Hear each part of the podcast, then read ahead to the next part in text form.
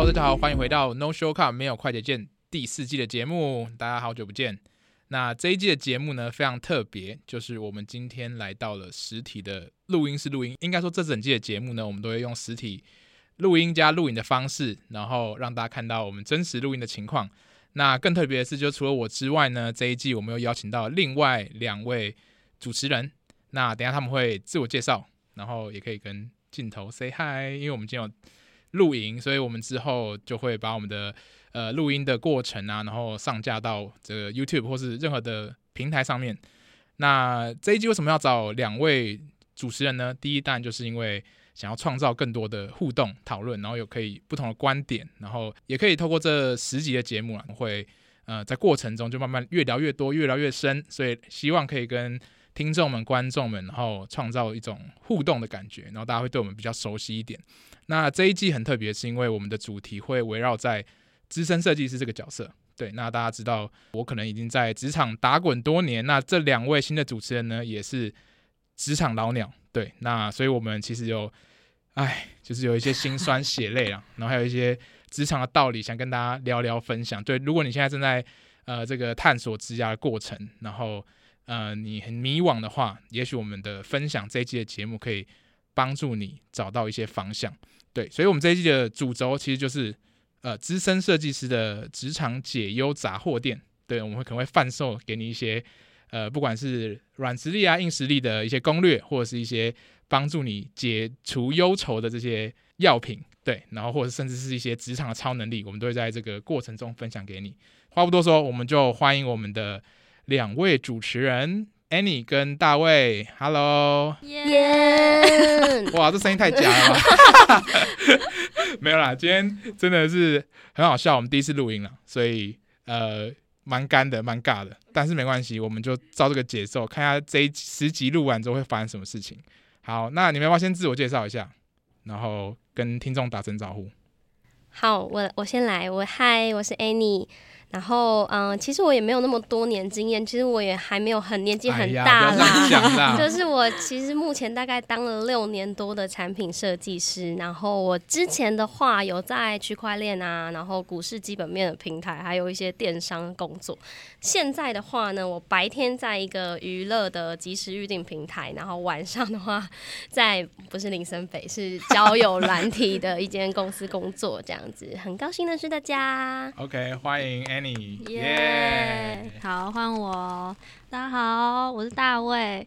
就是刚好今年是我就是踏入职场的第十年，然后过去大概七到八年的期间，我在呃媒体业做 To C 的 UI UX design，然后接触过像是数位内容订阅、知识音频、电商等领域。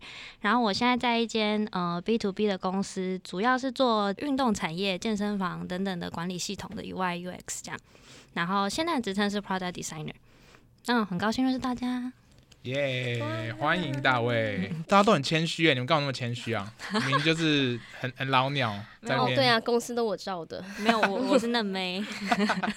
更新一下，就是因为我们离第三季其实有一点时间，怕大家不知道我现在的状态。那我目前的话，大概是快八年了，还不到八年，八年左右的 UI UX 产品设计的经验。那只有前两年的时候是在台湾啊。那后来就大家可能知道我。呃，二零一七时候去日本，然后在那边待了四五年，然后现在在澳洲嘛，两年左右，所以总共有五六年的经验都是在国外的外商，然后这种比较大型的跨国公司里面工作。对，那近期的话，我觉得职位现在是叫 Lead Product Designer，所以做了蛮多比较大复杂的专案，然后也会跟甚至一些公司的高层啊、主管这些领导者工作，然后可能专案的话就会复杂到可能会有二三十个人在。不同的单位里面，需要跟他们共事，这样子，对，所以我觉得会有一些不同的观点，可以跟大卫还有 Annie 在这十集的节目跟大家讨论。好，那我们第一集要聊的其实就是定义这个资深设计师到底是什么？对，因为我觉得这个是一个大家可能会向往的一个职称，可是又觉得很抽象、很模糊、很不知道要怎么样到达那个位置。想问你们，你们觉得怎么样才算是资深设计师？从你们的观点。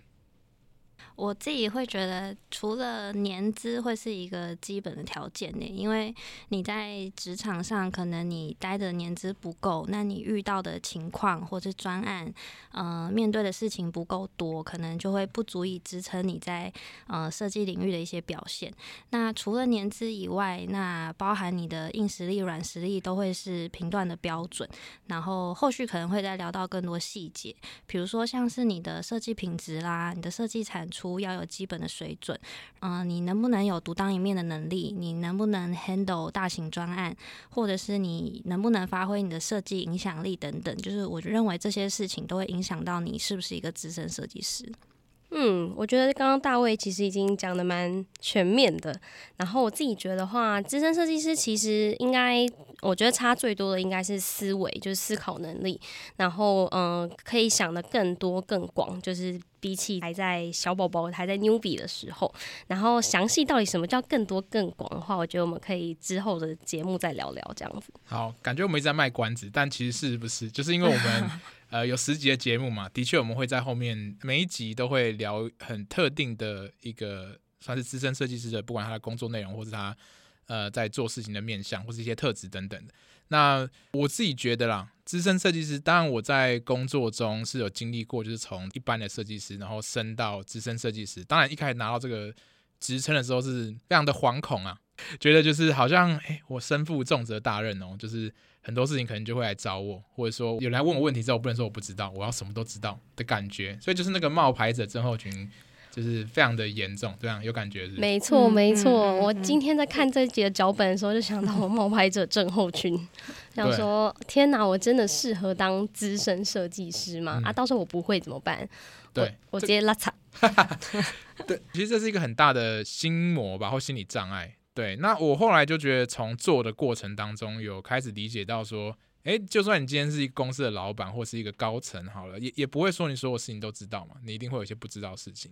我觉得这个就是可能就是我后面自己呃自我练习，就是去去说服自己说，OK，我有我懂的地方，但当然有不懂的地方，我可以再去学习或成长。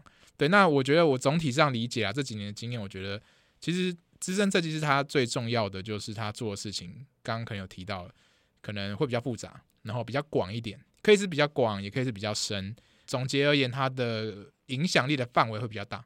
比如说，你以前是小菜鸟的时候，你可能就是诶把一一条呃 user flow 做好就好了。但你现在可能会做十条 user flow，甚至是大到可能跨产品的这个 user flow，可能会是这样。那你沟通的人本来从你跟你老板两个人就一对一，到变成是你可能要去跟长官啊，然后一些大老板、不同部门的设计师。或者是 PM 合作，所以你要沟通的人就越来越多。然后我觉得一个很重要、很重要的点，可能这个有点反直觉啦，就是做设计时间的比例越来越少，然后设计这个技能在你综合能力里面，呃，反而是比较少的。就你可能会去衍生出很多其他设计以外的技能，这我后后面会聊到一些软硬实力的部分。对，所以我觉得这个会是蛮有趣，或者说可以去思考的一个指标啦。刚刚有提到说，哎，是不是有独当一面能力？这个是可能是我们在看资深设计师蛮重要的事情。那对你们而言，什么叫独当一面？你们会怎么样去想这件事情？哦，我自己会认为是，呃，这个人他。遇到问题的时候，他需不需要同等职能的人去帮助他？因为如果单讲独当一面的能力的人的话，呃，不是一个人的设计师就叫做独当一面。那其实，在一些新创啊、小公司，其实蛮容易达成的。可是，当他遇到一些改变或者是一些调整，他能不能好好的去面对这些来自各方的需求，或者是他能不能提出相对应的解决问题的方法？这样。讲、oh. 得太好了。呃，像应该说，我以前的公司啊，比较制度比较完整，他会去定义这个 junior，就是新手 versus senior，他们两个有个很大的关键区别，就是他要从他的主管这边所收到的这个指点，他们叫 guidance。资深的话是微乎其微，就是百分之九十九点九的时间，你应该是可以自己行动做任何事情。那唯一要去找主管的时间，就是说。哦，你真的有件事情，有一个人什么问题，真的完全是超出你可以控制的范围，你才去找他帮你去做什么 unblock，就是把你排除掉这些障碍。不然大多数时候你可能就应该预期自己会搞定，然后只是跟他汇报结果，或是哎，我今天有 A、B、C 方案，那从主管的角度，你觉得哪比较好？而不是说，哎，主管我怎么办？对，就是会是这样的差异。对，所以我觉得这个是蛮蛮重要的。可能也可以简单提一下其他的部分嘛，像比如说影响力。对，你们会觉得说，呃，资深设计师一定就会有很高的影响力吗？我觉得影响力好像不一定跟自身有关，然后我觉得跟他自己的呃个性，还有他想要带给这个公司的文化一些不同的变革比较有关系。就是嗯、呃，例如说，就是我觉得我们公司里面有就是很有影响力的设计师，那我觉得可能会有几个特点是：一就是他可能会比较积极主动，然后二是他可能会比较乐于去主动的分享，说他今天在工作上有什么发现，然后或者是说在他设计的过。过程里面有没有什么他觉得可以分享给不同部门的伙伴的一些想法，就是帮助整个团队都可以往我们的目标前进。我觉得是比较偏向主动性这个部分。想要 echo 一下 Annie 刚刚讲的，因为呃，有时候你在看到你的工作流程或者是你的团队气氛文化有问题的时候，你是不是会主动的去提出这个问题？我觉得这是对每一个设计师或是每一个职能的人的选择。你是要视而不见这个问题，觉得哦，我就是工作领薪水就好就过去了，还是你会主动一点、积极一点去提出说，诶，我认为现在工作流程哪边出问题，那我可以怎么做可以帮助这个团？对，所以我觉得发挥设计影响力这件事情，就像 Annie 刚刚讲的，个人的选择跟主动积极有蛮大的关系。嗯，哎，我觉得你们俩讲到讲得很好，然后这个重点就在于，其实不管你的职称是什么啦，都可以发挥影响力。不过更常见可能就是资深设计师，呃，他会比较愿意去提出问题。我们常在讲，应该是国外还蛮常讲一个词，就是在房间里的大象。明明就有一个很严重的问题存在，然后他就在这个房间里面，大家都看得到，可是大家就多一事不如少一事嘛，就视而不见。那可是如果你今天要有影响力，你可能就会去把它点出来。虽然你不一定是要真的去动手去解决它，但至少你开启了这个话题，然后让这件事情可以有一些改善或是改变的发生。那我觉得可能以比如说新人的角度来讲，就像我以前自己啊，我也是就是比较倾向啊待在会议室里面，就是听大家讲。然后真的有 cue 到我，我在发言，那我觉得可能很大原因就是因为我我就怕嘛，我就怕讲错话，我就怕别人觉得我很笨啊。反正我就知识不够，或是我的经验不够，我不敢去提问题，甚至连问问题都觉得问的很惊心胆战，这样就是怕说问了问题大家会对我的评价有所改变。就是诶，你们会觉得你如果变资深设计师，你就比较没有这么玻璃心吗？我觉得我以前也会，就是可能刚开始工作的时候，我会觉得。哦，人家对我的东西可能提出一些建议，还不见得是不好的哦。有有的时候是好的，有时候是不好的。那我就会开始想很多。哦，我是不是不适合做这一行？他是不是觉得我很烂？那我我可不可以做得该更好一点？就会开始有这些比较玻璃或者比较负面的想法。可是做久之后，当你的经验累积了之后，你就会知道说，哦，别人提出的一些建议啊、回馈啊，你可以怎么样更好的去运用用它？那你可以怎么样去调整你的设计品质、产出等。等，所以我觉得有一个健康的心态蛮重要的。对于设计师来说，就是你能不能跟别人或是不同职能的人好好的交流分享，然后互相了解，这个我觉得对设计师来说是一个蛮重要的一个心态。我刚刚想要讲的东西，我全部忘记了，怎么会这样？哇，今天已经年纪大了，金鱼脑。我觉得其实对我来说，要说。玻璃心，或者是说会不会听到，嗯，比如说比较负面的建议会难过，其实还是会啦。这不会因为你，我自己是不会因为变资深就听到这个觉得啊好开心，也不会，就是因为大部分比较正常的人听到比较负面的建议的时候，一定还是会觉得心情不好。但我觉得随着你的资历比较成长之后，嗯，更多的是会你会去判断说这个东西它是一个。嗯、呃，对你有帮助的建议，还是它只是一个，嗯、呃，其实你不太需要去理会，你可以就是把它放在一边的一个意见而已。就你可以自己去判断，就是什么样的东西是你需要吸收的，然后什么样的东西你可以就是 let it be，就是你不需要太太过去在意这件事情。嗯嗯嗯，对，就是那个消化跟。过滤的能力，当然，我觉得这跟给你这个建议或是 feedback 的人有关系啊。如果他不够成熟，他可能在描述一个事情或给 feedback，他就变得感觉很主观，说：“哎，这个很丑，我不喜欢。”但如果你今天是新手设计师的时候，你可能就觉得啊，我真的很丑，不是我跟 我的设计很丑，对。那可是你就资深的时候，你就开始去，哎、你就马上进入到这个框架系统化思考，就说，哎、那那你觉得丑？请问，甚至你觉得哪个地方丑？是字太大、颜色太深，还是怎么样？你会去厘清嘛？开始懂得怎么去拆解它的问题，然后跟它背后的原因去挖掘原因是什么。所以我觉得这样就会帮助你最后啦，得到一个相对来讲比较。理性客观的东西，不见得是从那个人身上讲出来，但至少你分析过，比较脱离那种你的设计跟你的人绑在一起。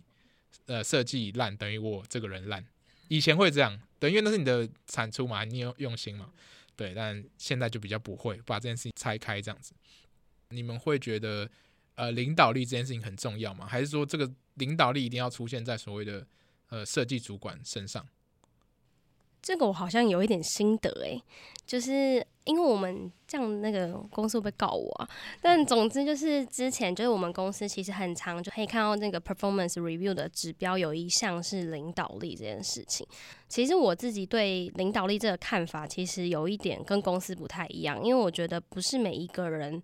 都适合做这件事情，就是我觉得每一个人有每一个人的特点，然后不一定说，哦、一定要有领导力才能成为资深设计师，而是如果刚好你的长处在领导别人，或者是说，嗯、主动的带领一些什么事情的话，我觉得那很好，那是一个拥有领导力的资深设计师，而不是是资深设计师需要有领导力，就是你可能是资深设计师，但你有其他的特点，就是例如说你很会发掘洞见呐，或者是是说。嗯、你可以想得更广更远，但我觉得领导力只是其中一个可以拥有的优点而已。对，我觉得适性发展啦。我会觉得领导力这件事情，呃，要能够领导引导别人，就是某方面来说，你自己的呃内化程度也要够高，就是你自己对于这个产业或是对于设计领域这一块的知识，你自己一定要。足够充足，那当别人在遇到问题的时候，你才知道，诶，你要怎么样引导他去思考，怎么样去帮助他，或者是要提供什么样的资源给他。所以，对于资深设计师来说，领导能力是，呃，我会觉得是需要的啦。就是你自己都已经当到资深了，那你要如何帮助别人，帮助一个新手？我会觉得是资深设计师，呃，蛮重要的一环。嗯嗯嗯。嗯，我觉得你们两个讲的都蛮好。然后，尤其刚刚 Annie 提到的这个，究竟是资深设计师本身就要具备领导力，还是说资深设计师有很多能力的其中一块是领导力？因为其实资深设计师要做的事情很多啦，不可能说你又要我的技术很强，然后同时又要叫我去带人，然后要很会沟通。当然，我觉得他会有一个 baseline，就是基本的门槛，每个都要及格，这是一定的。那你会有一两个比较突出的，那有人可能你就你就可以有各种的排列组合了。你可以是技术加领导力，可以是沟通加说故事的技巧。但我觉得基本的也要有，因为毕竟你是资深嘛，所以公司可能会有一种类似叫 mentorship 的机制。他不是说你是他的主管，而是就是有点像你就是要照顾这个新人啊，帮助他成长。对，因为其实我觉得有个比较大的变化是，当你变资深设计师之后，你的成功不再是你个人的成功，有点像是你会希望整个团队一起成功，有点这个期待值啦。对，那如果你都一直想要走这种。英雄路线就是一人自干路线，那这个资深设计师在团队的价值就没有办法被完整的体现，不是说没有，就是没有办法被完整的体现。对，所以这其实对我来讲也是蛮重要的。我在国外待很久，所以呃，其实我现在已经有点被洗脑，就是 我觉得在国外的那套制度太完整了，会很清楚的讲，哎，资深跟资浅的定义，就今天这十几根本不用讨论，因为国外都定义的很清楚。对，就是不会像台湾目前的产业相对来讲，我们要讲坏话，我只是说可能还没这么成熟，然后所以会变成说大家会对这件事情的认知很不一致，所以可能要需要去对焦一下，对吧？应该你们现在对资深设计师比较多理解了，你们自己的观察，台湾的产业对于，诶，你是哪一个等级的设计师这件事情，呃，是还有进步空间的吗？还是现在大概是什么样的情况？这几年的观察，我会觉得，呃，国内多数的公司，然后当然少数不是哈，多数的公司对于呃 UI UX 或者是产品设设计这一块还不够成熟，就是感觉现在很多公司只要招设计师，然后把 title 加上 UI UX，好像就会变得很多人来应征的这种感觉。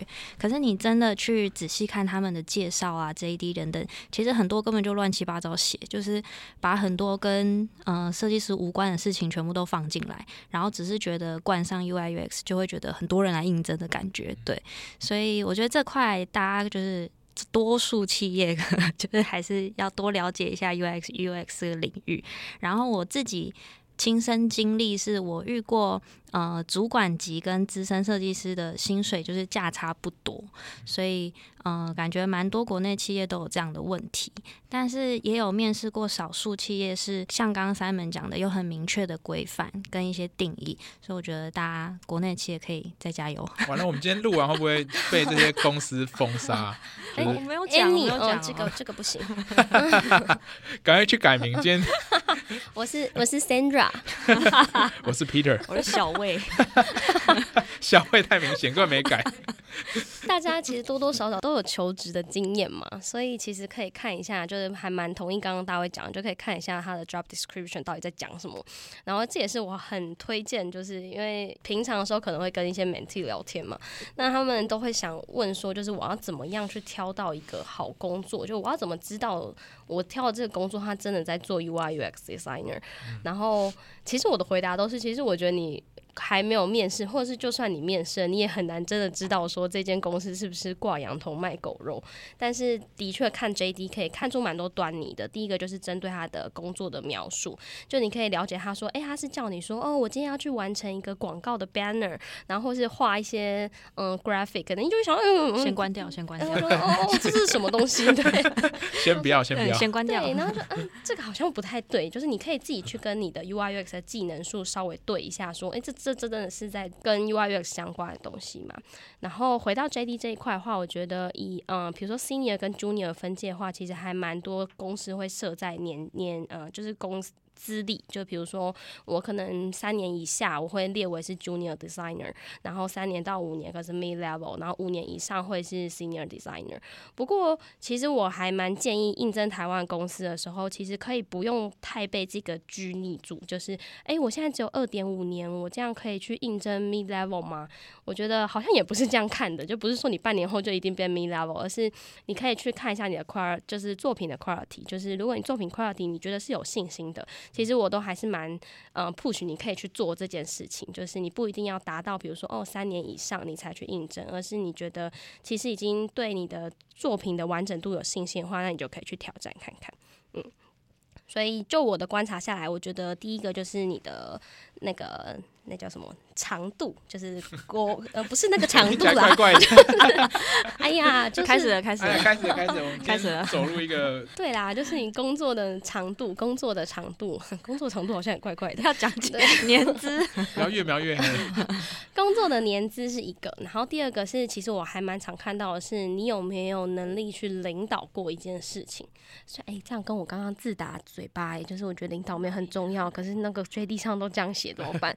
比如说，你有主动的去做过某一件事情，领导过某一个专案，那这样子的话，对嗯、呃、面试官来讲会是一个很棒的经验。你你讲那可能算领导，但是我觉得英文有个比较贴切的词叫 ownership，负责这个东西，你对他有责任呐、啊，所以你会去把这件事情积极的去把它做好。对我觉得比较像是这样，对，有没有有没有解决到？对啊，对对对，就是这样啊，就是这样。对，然后我觉得你刚刚讲的还。蛮重要的一点就是，因为我以前是这样，听到很多 mentee 都很怕，说：“哎、欸，我没有三年，我今天二点七年，二点七年怎么算？没有，还有三天才满三年，这样可以投吗？”对啊，对啊，怎么办？对，就是其实根本不用太介意这个。你们应该也听过，就是有人工作十年是十个一年，嗯、还是说是十年真的是很扎实的去累计？我觉得这会影响，因为你其实你可以很容易的去看出，哎、欸，有人三年经验就真的。很扎实啊，可能他他被抄的很累啊，但但他就真的是很有料。那也有人做五年，但是不好说，不好 说。对，就觉得说，哎，好像真的有点落差。对，所以我就是真的要看。对，那我可以讲一下可能国外这边的定义好了。我觉得年资这个是全世界通用的，因为他毕竟要筛选嘛。如果你只有一年经验，你怎么可能做到五年经验做的事情？你除非你不睡觉。但是他可能更具体的，他会想要去了解你之前。做的专案的可能范围啊、复杂度，或者说，如果你今天真的在很小很小的公司啊，那你就只有跟两个人工作，就是你跟老板。那这样你去投大公司，他就很容易就会觉得你没有这个跨部门沟通的经验，或者说你做的东西就是，诶、只有两个 user，那可能就会觉得说好像不太 OK。那这东西就变成是有点是鸡生蛋，蛋生鸡的问题。如果你要有那个，你有看过梗图，就是说有个人去找工作，说你要先有经验 可以来找工作啊，我来找工作就是要累积经验呢、啊。对，就是一个无限。就是回圈这样子，对。可是有时候是有些突破方法，这我们可能后续可以再聊。但总之就是他会需要去看到一些你的，呃，我觉得那叫什么 impact，你真的具体有创造什么价值啦，这样子。对，那我觉得去定义这个职责范围，我觉得台湾跟国外很大不一样。我可能以前在某些集数也有提过，就是台湾就是这样，可能 junior，然后下一个就变成 senior 啊。可是国外通常都会有个叫 mid level，就是说没有前面那个职称的部分。那这个大概会落在。三到六年左右，就一到三年都算 junior，可是台湾哦，可能三年就 senior。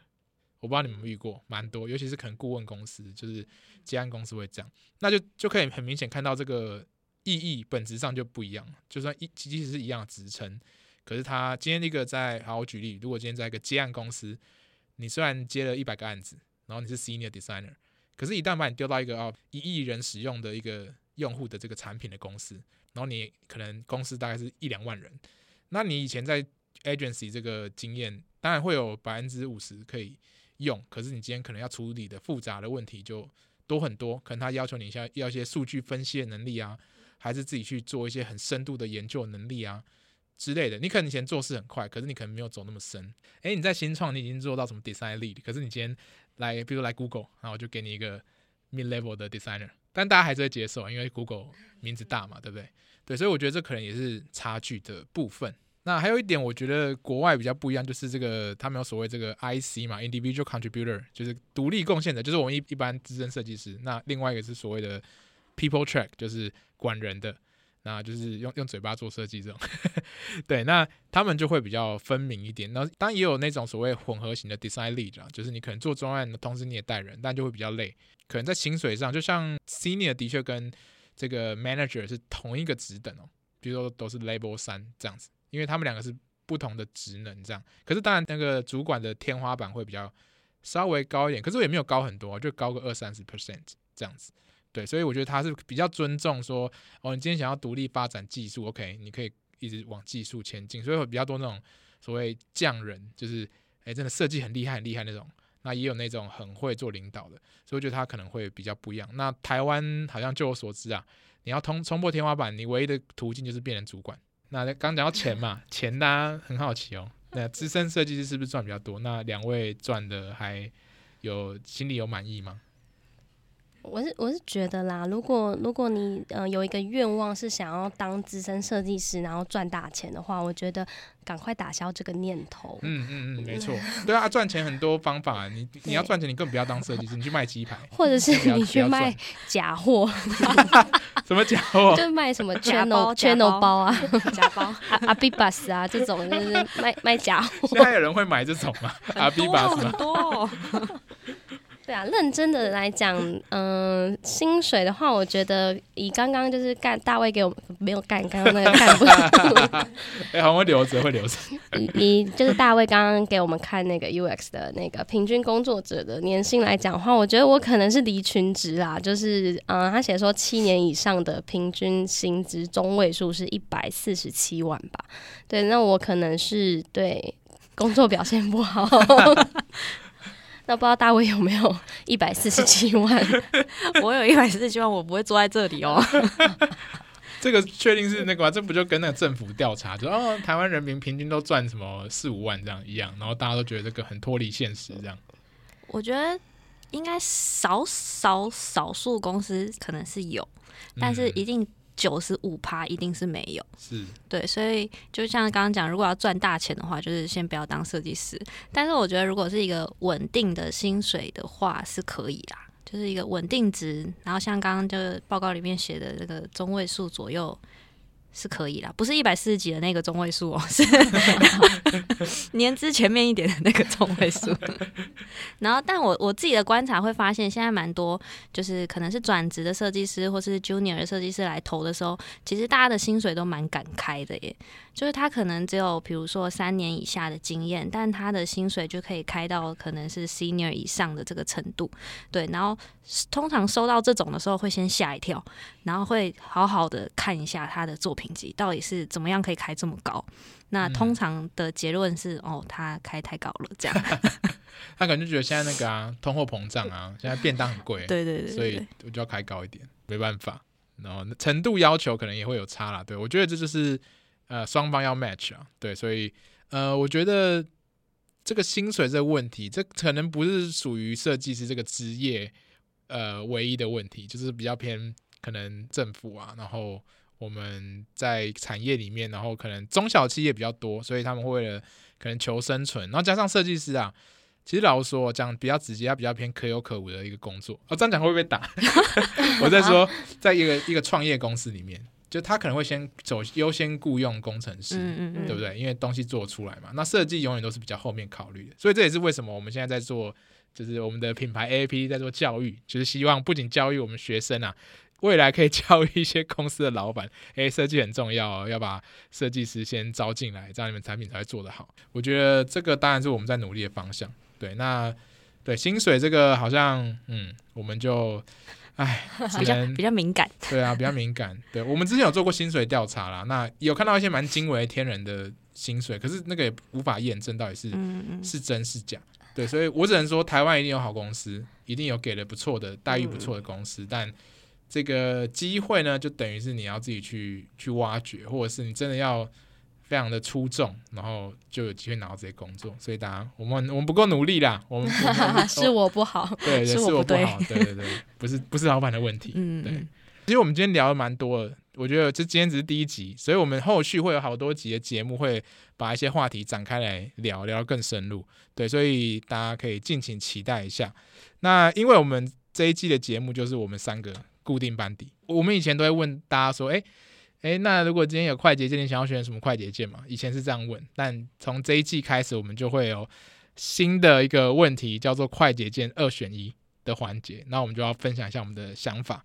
那好，第一集的话，快捷键二选一，第一个是你今天有很不错能力，堪比这个资深设计师的能力，但你没有这个职称，versus，诶、欸，你今天是资深设计师，但你可能就。还蛮弱的，能力还不达标。对，你想要哪一个？你想要那个虚荣感，还是你想要？哎、我真的很很有实力，但是你就不是资深设计师。我自己的话，一定是会选就是有能力但没有职称。然后这个其实就回回 echo 到前面之前讲的，就是冒牌者症候群这件事情。就是其实我我也是啊冒牌者症候群的专业户，所以必须要时常透过就是啊，比如说作品啊或者专案的成就感来提升自己的信心。所以我自己会倾向是我有有累积的这些实力，而不是说我有了这个，比如说啊，我是一个那个很屌的时候，Staff Product Designer，但是其实我会一天到晚的怀疑自己说，说啊，我是不是够不够配上这个头衔来讲的话，我比较倾向是前者这样子。对，然后其实我觉得有时候你公司的体系，其实刚刚 Simon 也讲的蛮清楚的，就是其实你的公司的体系会影响到你今天在这个公司的职称是什么。可是其实如果你换了一间公司，或是换了一个不同的领域，那你有可能就打掉重练啊，或者是说不如你的预期。所以我觉得职称其实就只是一个。生不带来，死不带去的东西啊，跟钱一样。对，所以你也不要钱。哎哎，不行，我要钱。对，所以对我自己会选择就是有能力但没有职称。我也是会选有能力没有职称，但呃，我认为职称会是人家看到你的第一印象，然后也会是人家对你的一个期待值。当我看到你的职称有资深的时候，我对你期待一定比较高嘛，那我就会觉得你应该有相应的能力。但是如果你的能力没有跟我的期待值相符的时候，那这个落差感跟我对于你这人的一个一个应该讲什么鄙视他吗？会太重，就是就是这个感觉一定会比较重，所以呃，我还是会觉得能力强的人，就是你在做事或是你在说话的时候，让别人感受到，那在这个时候，其实别人就不会很 care 你的职称是不是漂亮，所以我觉得有能力还是比较重要的。嗯，你们两个都没有摸着良心在讲话，没有啦，没有啦，但因为大家都会想要追求，就是。比较漂亮的 title，但我觉得我蛮同意，就是的确这个比较偏个人的，算是心理上会觉得说，如果我今天拿这个 title，我就要做对得起这个 title 的事情，那压力就会比较大，所以我觉得这个蛮合情合理的。那我自己的角度是，好啦，我也是选，就是我要能力不要 title 啊。我刚刚打脸自己，因为我觉得我我比较倾向去看说，大家对你是否有信任或尊重，对，那这东西不会从 title 而来，因为你们应该很难遇过一个所谓。啊，不知道哪里空降来的什么总监，空降来的主管，title 很大，官很大，没错，我有官威。可是他们也许做事方式就没有很让大家愿意 follow 他、追随他、信任他。期许自己不要变成那个状态了，就是别人给我的信任不在于说我到底职称叫什么，对，所以我觉得这个还蛮重要的。哎，那我可以补充一句吗？就是哎，稍微摸着良心说一下的话，就 我在职涯过程中曾经为了就是职称这件事情有去呃争取过，就是因为我觉得我的能力可能已经到达一个期待值，到达一个呃标准了，但是我的职称并没有符合我的能力跟我的程度这样子，所以我有去争取过，我想要改变我的职称，但当然因为种种的原因啊，我没有成功，但我觉得我会很。建议大家就是为自己做这个争取，因为有时候可能公司没有这个职称，或者是一些流程或是制度上等等的问题。但是如果当你今天提出了这件事情，那会不会公司就会因此呃知道了哦，我的公司应该要有这个职称，应该要有这个职位，那你的能力也符合了，那我是不是应该要帮你做这件事情？我觉得这也算是影响力的一个部分。嗯，我们受那个儒家思想蛮影响，就觉得说啊。就我要等别人发现我的好，但是就不敢自己去追寻属于自己的应得的东西，对，所以我觉得这个还蛮不错，就是提升公司的意识嘛。就即便现在可能公司根本没有这种 title 存在，但你可以去创造它，然后去证明它，嗯、我觉得这还蛮重要的。OK，好，有很多有趣的话题，感觉是可以再再 double click 再往下继续再聊。那今天的话，我们就先聊个大概，反正我们都有大卫跟 Annie 陪伴我们。然后，如果大家希望继续听到他们的声音的话，当然你们不想听到，我们没有没有办法，反你们会一直听到 听十集。我就是要讲给你听。对，所以我们呃之后的话就会再去深聊这些有趣的题目。好，那我们这一集节目就聊到这边喽，我们就下一集节目见，大家拜拜，拜拜。